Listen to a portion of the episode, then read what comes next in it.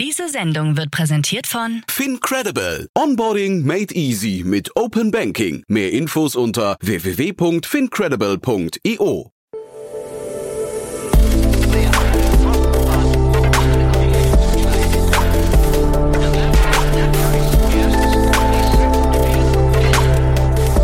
Startup Insider Daily.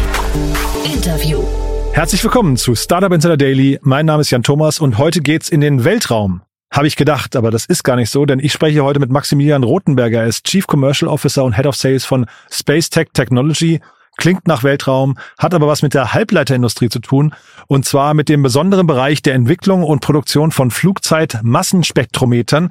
Ein Bereich, den ich nicht kannte, den mir aber Max super erklärt hat. Ist ein super spannendes Thema, sehr eigen, muss ich sagen. Also er spricht von einem Blue Ocean Markt. Zeitgleich ist es ein relativ überschaubarer Markt, zumindest von den Anbietern her. Dafür dann aber wieder riesengroß, denn der Halbleitermarkt ist natürlich insgesamt extrem gigantisch.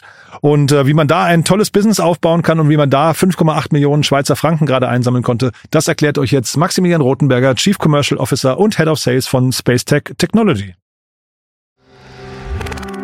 Werbung. Sei dabei beim HTGF Family Day am 11. und 12. Juni in der Station Berlin. Für zwei Tage voller Inspiration und Business. Tauche ein in ein einzigartiges Netzwerkerlebnis mit bis zu 1500 Teilnehmenden. Erkunde das innovative Seed- und Later-Stage-Portfolio des Hightech Gründerfonds. Lass dich vom vielseitigen Programm inspirieren und knüpfe wertvolle Kontakte. Sichere dir jetzt dein Ticket. Mehr Informationen findest du unter www.family-day-htgf www.startup.de. Startup Insider Daily. Interview. Cool, ja, dann freue ich mich. Maximilian Rothenberger ist hier, Chief Commercial Officer, Head of Sales von Space Tech Technology. Hallo Max. Hallo Jan, freut mich, dass ich hier sein kann. Ja, freut mich auch sehr und ich bin sehr gespannt. Äh, fangen wir doch einfach mal an mit der einfachsten Frage. Was macht denn ein Head of Sales bei Space Tech Technology?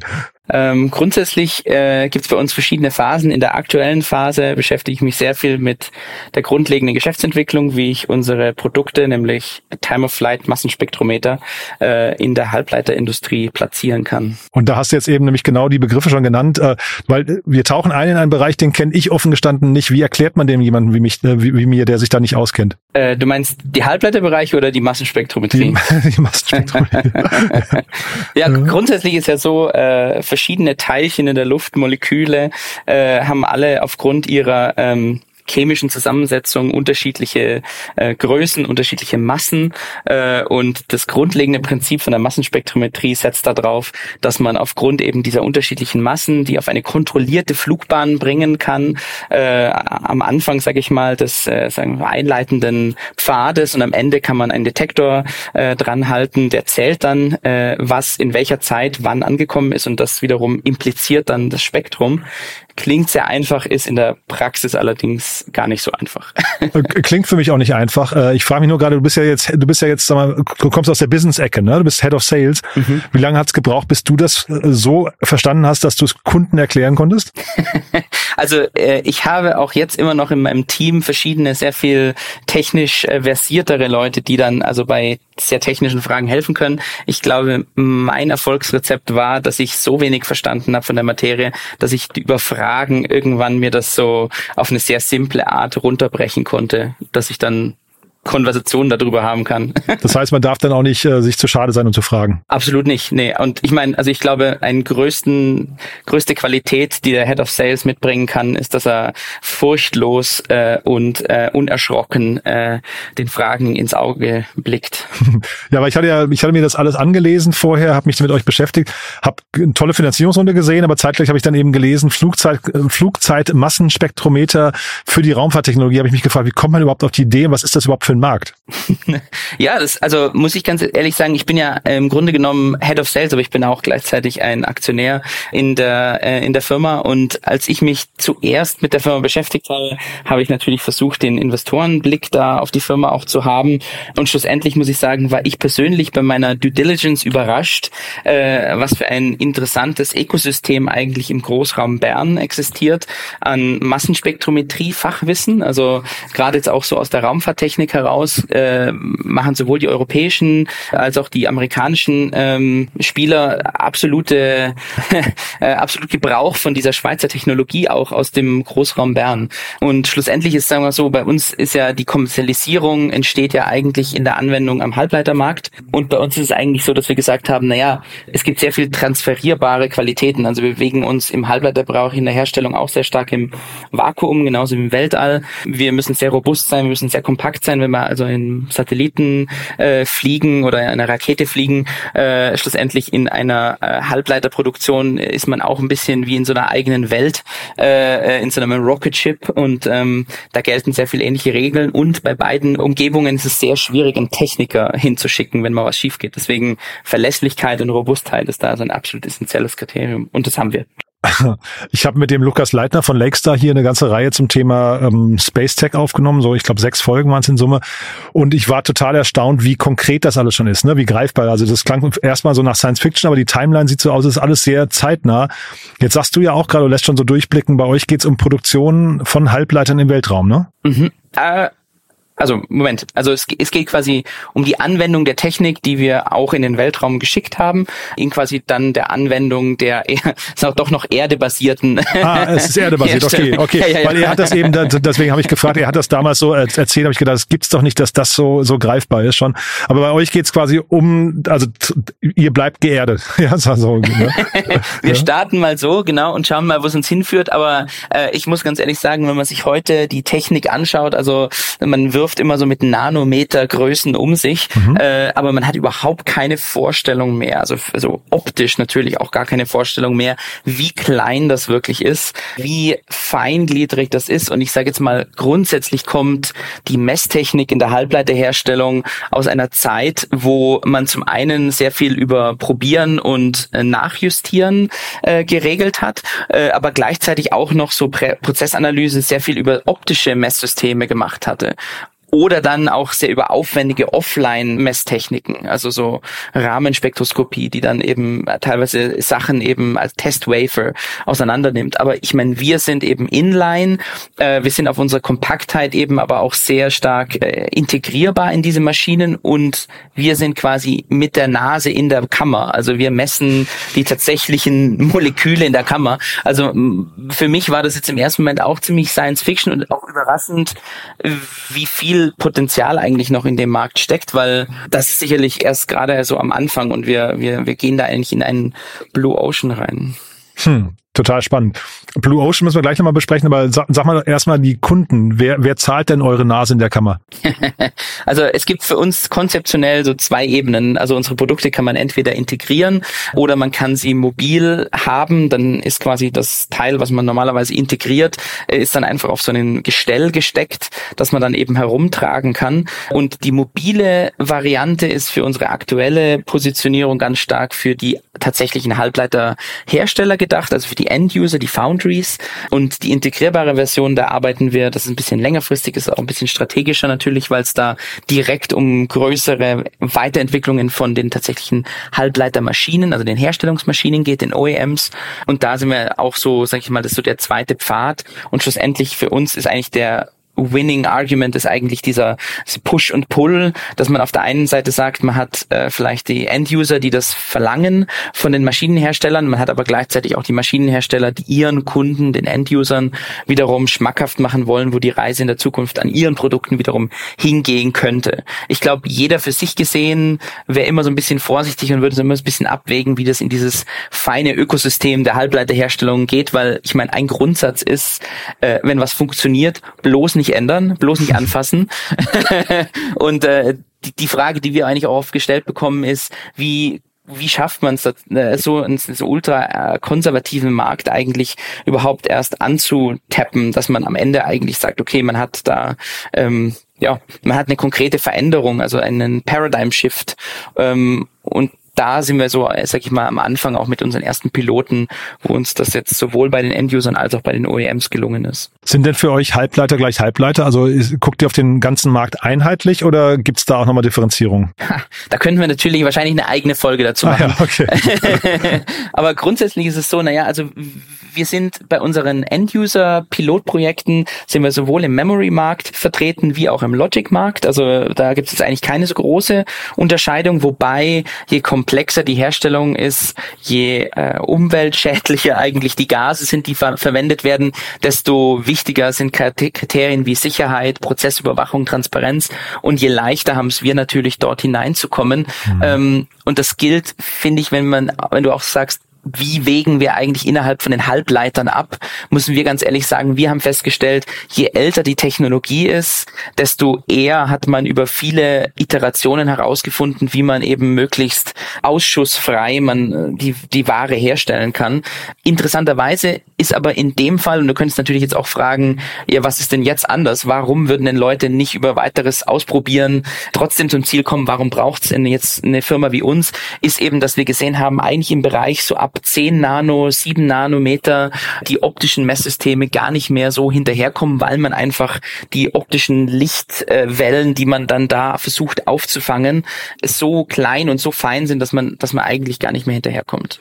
Und wird das denn nach vorne raus immer kleiner und immer feiner? Also ich, man kennt das ja so vom Murschen Law mit den, mit den Transistoren, dass das irgendwie Prozessorgeschwindigkeit äh, sich alle anderthalb Jahre verdoppelt. Ist das hier auch so quasi in die andere Richtung, dass es immer kleiner wird? Ja, also wir hatten die Diskussion tatsächlich neulich, weil, weil wir dieselbe Frage gestellt haben. Also aktuell kann man ja davon ausgehen, dass es weltweit zwei Hersteller gibt, die drei Nano so halbwegs im Griff haben. Der eine ein bisschen besser, der andere ein bisschen schlechter. Und grundsätzlich sind wir aber in einem... Wer sind denn die beiden, Entschuldige? Also ich, ich sage nicht, wer besser oder wer schlechter, aber sagen wir mal grundsätzlich einfach von der Größe her ist die Taiwan Semiconductor Manufacturing Company, TSMC äh, und Samsung Electronics. Ah, ja. Und ähm, da kann man jetzt wirklich sagen, okay, da da haben wir, da reden wir natürlich von einer Technologie, die in die neuesten iPhones reingeht. Da reden wir von einer Technologie, die also wirklich so an dem Rand ist von dem, wo man sagt, da steht man eigentlich im im, im, im Verkaufsbereich vielleicht auch heute schon, wo man sagt, okay, das hat schon irgendwie so eine konkrete Form. Dann ist natürlich 2 Nano schon wild in der Entwicklung, in der Planung. Also die die die Forschungsabteilungen sind da natürlich auch ein ganzes Stück weiter. Und dann haben wir so ein bisschen versucht, angefangen zu träumen und sagen, wie weit geht das noch? Auch vor allem auf so äh, den bestehenden Silicon Wafers. Geht es dann zu 1,4? Geht es dann zu 0,7? Äh, man war sich so im Gespräch irgendwann einig, dass bei 0,7 ist man irgendwo wahrscheinlich an einer, an einer Grenze äh, angekommen, wo man also nicht weiter äh, runterkommt. Dann müsste man sich eher überlegen, welche Materialien könnte man vielleicht alternativ zum Silicon Wafer verwenden.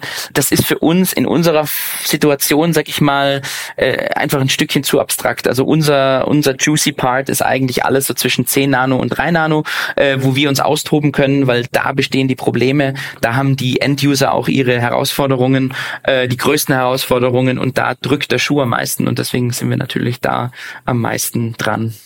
Ich hatte jetzt gehofft, du nennst irgendwie vielleicht, ähm, wie heißt denn ASML, glaube ich, ne, oder so, also dass irgendwie so, dass es irgendeinen europäischen Player gibt. Ähm, vielleicht kannst du auch mal sagen, es steht ja zur Debatte, ob Intel nach Deutschland kommt. Kommt das dann quasi mit jeder neuen äh, Fabrik, die gebaut wird, nähert man sich quasi der, der kleinsten Größe an oder ist das, ist das die Technologie in der Fabrik hinter, die relevant ist? Ja, äh, genau, also ich, ich sage jetzt mal, ähm, wir schneiden da ein ganz neues Thema an und ich meine, das ist natürlich sehr viel politische Fragestellungen, dazu kann ich natürlich jetzt nicht so viel sagen, mhm. aber ich kann natürlich sagen, das, was ich in Deutschland gesehen habe, da gibt's natürlich sehr viele Interessen, äh, gewisse, sag ich mal, Nützlichkeiten der, der Halbleiter äh, irgendwie möglichst nah nach Deutschland zu holen. Also wir reden da sehr viel über so Automotive-Technologien, die sind jetzt per se nicht so in, äh, also da, da ist jetzt der Fokus äh, eher ähm, auf dem Endprodukt und da das ist jetzt gar nicht so die Größe, mehr, äh, mehr auf möglichst wenig Fläche zu packen. Wahrscheinlich ein bisschen wie bei Nvidia auch, ne? Ja, genau, ja, so ein bisschen. Und ich meine, es ist schlussendlich, also ich halte das nach wie vor auch für ein wichtiges Thema, weil ich meine, es ist natürlich schon äh, enorm spannend, wie viel eigentlich von den europäischen Zulieferern dann vor Ort in Asien eigentlich so ihren Hauptmarkt betreuen. Und da, da stellt sich natürlich automatisch die Frage, ähm, hat es einen Grund, warum das dort ist? Ich glaube, was man sieht bei einzelnen äh, Herstellern, die jetzt aktuell auch in andere Regionen der Welt ähm, sich äh, also ausbreiten, ist, wie wahnsinnig gut diese Infrastruktur einfach vor Ort ist. Also eine Infrastruktur wie in Taiwan, eine Infrastruktur wie in Korea, die, die baut man nicht einfach mal in zwei Jahren mhm. äh, oder in fünf Jahren, egal wie viel Geld man da drauf wirft. Also das sind einfach über viele Jahrzehnte gewachsene Strukturen, wo es, wo es deutlich mehr Strategie dahinter braucht, damit langfristig sich da ein gewisses Equilibrium vielleicht auch einstellt.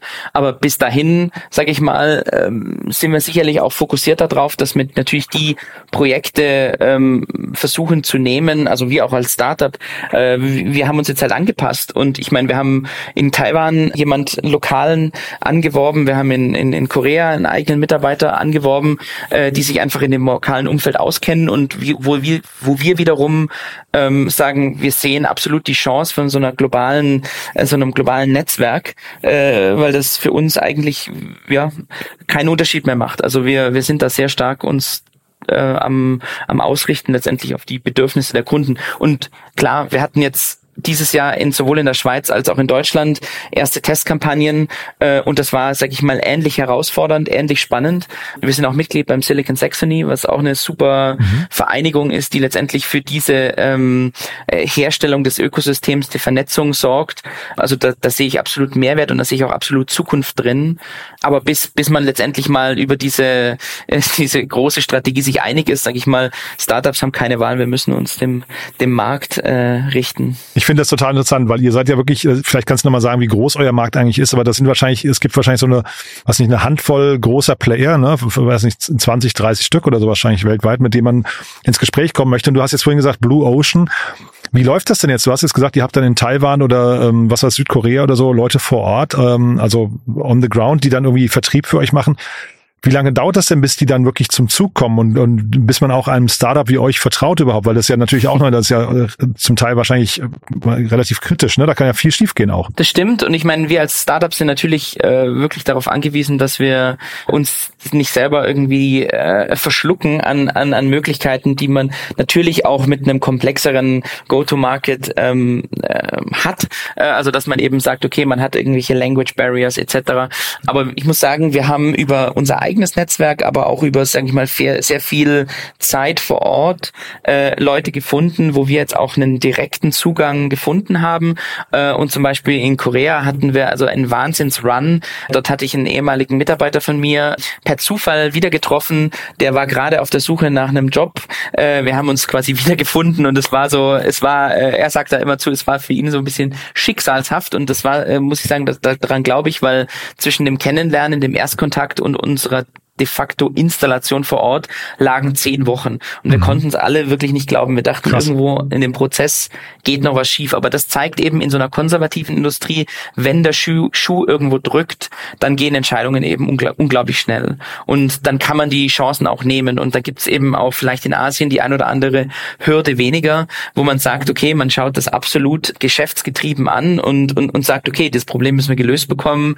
Wir tun jetzt alles, was es braucht um äh, dieses Problem äh, gelöst zu, zu, zu haben. Und, und, und das, das muss ich sagen, da haben wir absolut davon profitieren können. Mhm. Und ich meine, vielleicht so ein bisschen zu deiner Aufteilung, also eben, du hast vorhin ASML angesprochen, also äh, das ist sicherlich in der Go-to-Market-Geschichte für uns auch nochmal sehr, sehr spannend, weil eben von den großen Foundries, von den großen End-Usern teilen sich ja, wenn ich das jetzt mal so, ich bin da sehr flapsig, weil sonst müsste ich da deutlich mehr äh, Struktur dem Ganzen geben, aber wenn man so flapsig sagt, okay, bei den End-Usern, bei den Foundries ist nur mal TSMC und Samsung weltweit mit die wichtigsten. Danach kommt ganz, ganz eng Intel, Global Foundries, Infineon, das sind natürlich sehr schnell äh, Micron, also da gibt da gibt's dann auch nochmal so ein Layer, aber overall sind es eigentlich nicht mehr als 10, 15 wirklich große Namen. Und wenn man bei den ersten ein, zwei drin ist, hat man meistens schon die Hälfte vom Markt. Wenn man dann über die Zeit hinweg, sage ich mal, sich durch die Teams arbeitet. Also es ist wiederum auf der anderen Seite, es ist auf der einen Seite ein großer Markt, auf der anderen Seite gibt es wieder so ja, Bündelungen. Und im Maschinenher, also im OEM-Markt, so Semiconductor Equipment Markt, ist es natürlich ganz genau, äh, genauso. Also da gibt es für bestimmte Prozessschritte äh, immer so ein bis zwei, maximal zwei, drei äh, große Player. Und wenn man die so alle zusammenfasst und so sagt, so Semiconductor Equipment, dann ist eben ASML, Applied, Tel, äh, Lam Research und dann wird's schon dünner. Dann geht's noch Oxford Instruments, Integris etc. Da, da, da fächert sich's dann auf. Aber ich sage jetzt mal, es gibt auch wieder so ganz klare Marktführer. Und ich meine, für unsere Geschäftsentwicklungsaktivitäten ist es natürlich so, dass wir ge gemerkt haben, aufgrund von unseren Qualitäten, der Robust Robustheit und der Kompaktheit gibt es nur mal so ein, zwei äh, Schwachpunkte von allen anderen Wettbewerbern, denen man sich vielleicht gegenüberstehen würde. Äh, und da haben wir uns jetzt eben auch im Sinne, uns nicht zu verschlucken, mhm. mal auf ein, zwei große Accounts konzentriert und versuchen, die richtig gut zu machen. Und dann schauen wir mal, wo die Reise hingeht nächstes Jahr. Ich finde es total interessant. Also ein Head of Sales, der hinterher 15 Kunden hat, die weltweit irgendwie darauf warten, bespielt, bespielt zu werden.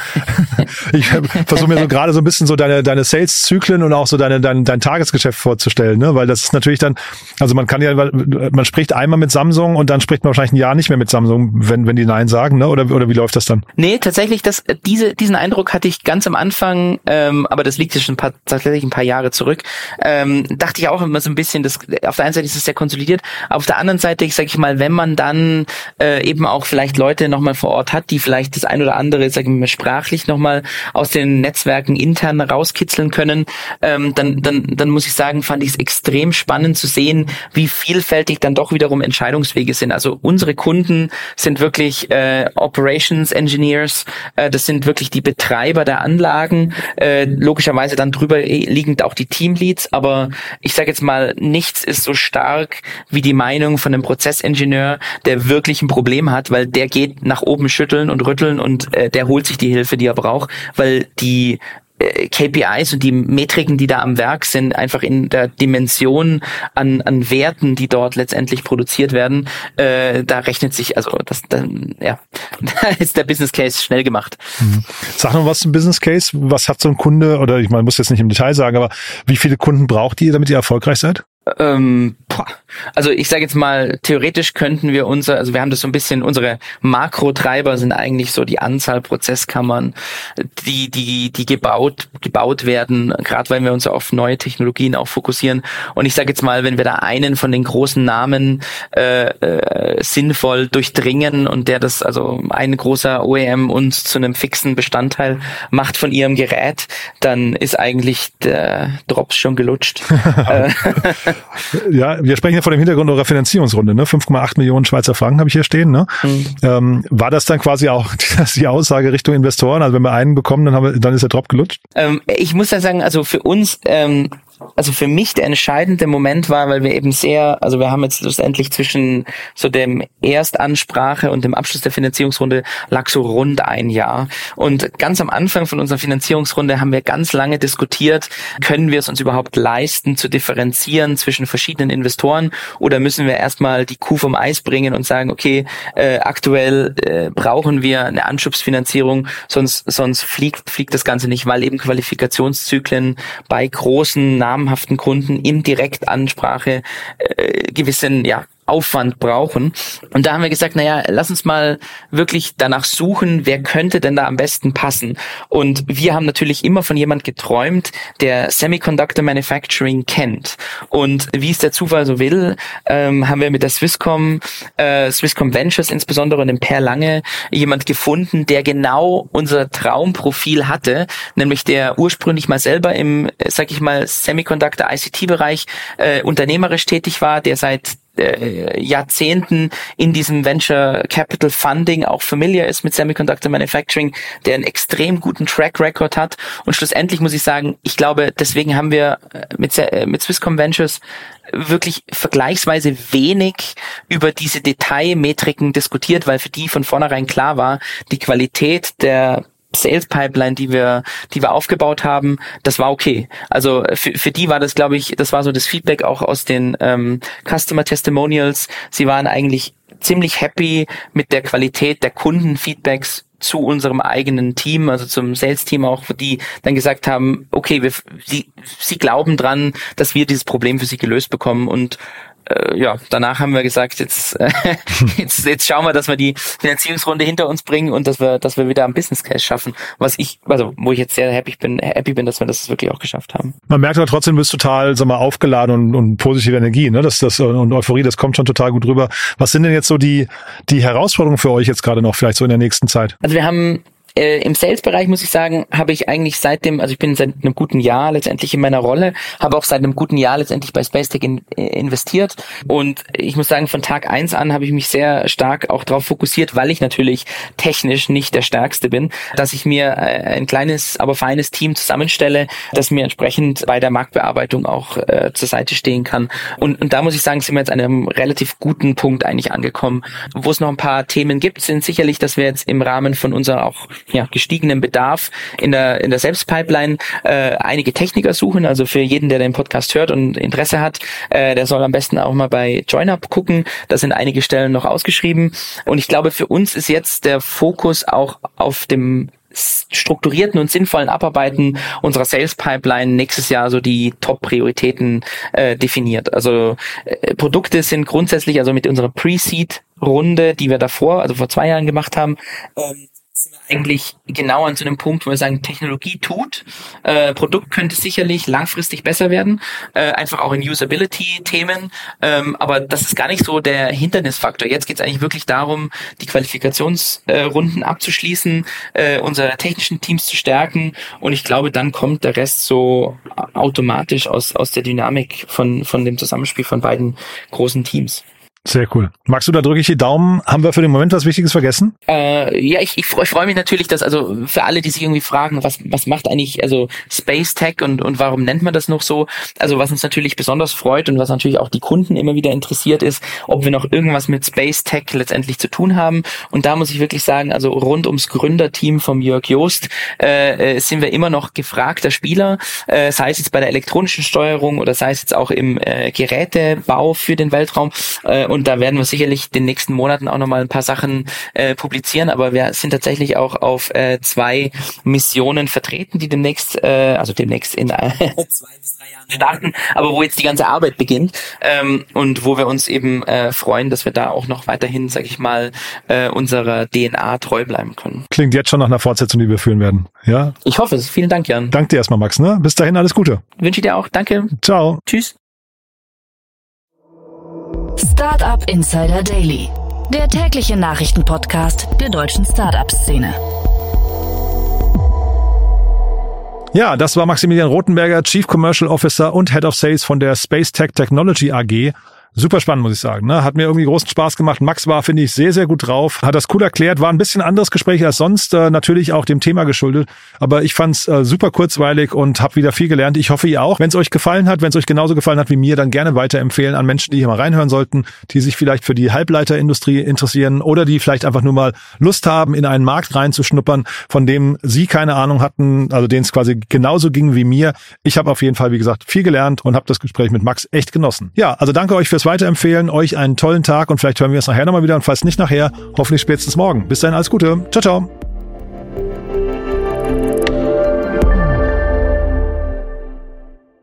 Diese Sendung wurde präsentiert von Fincredible. Onboarding made easy mit Open Banking. Mehr Infos unter www.fincredible.io.